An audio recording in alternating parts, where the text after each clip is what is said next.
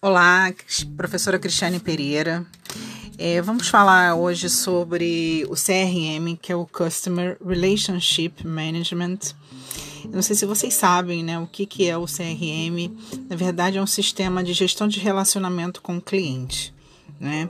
Se você pensa né, é, que seria um banco de dados, na verdade, ele é algo um pouco mais bem elaborado né, do que um banco de dados. Ele é um banco de dados do cliente e das ações que foram feitas com ele.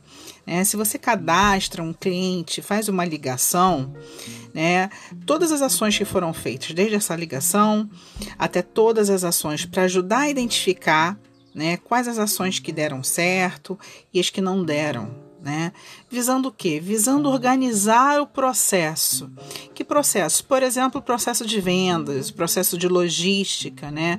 Com a entrega de um produto via e-commerce, visando também a satisfação e organização né, do, do seu sistema.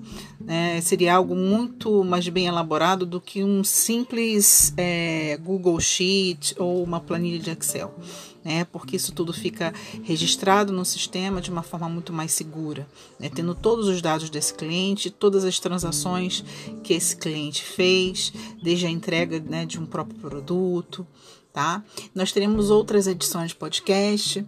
É, fiquem atentos aí às, no às novidades. Um abraço.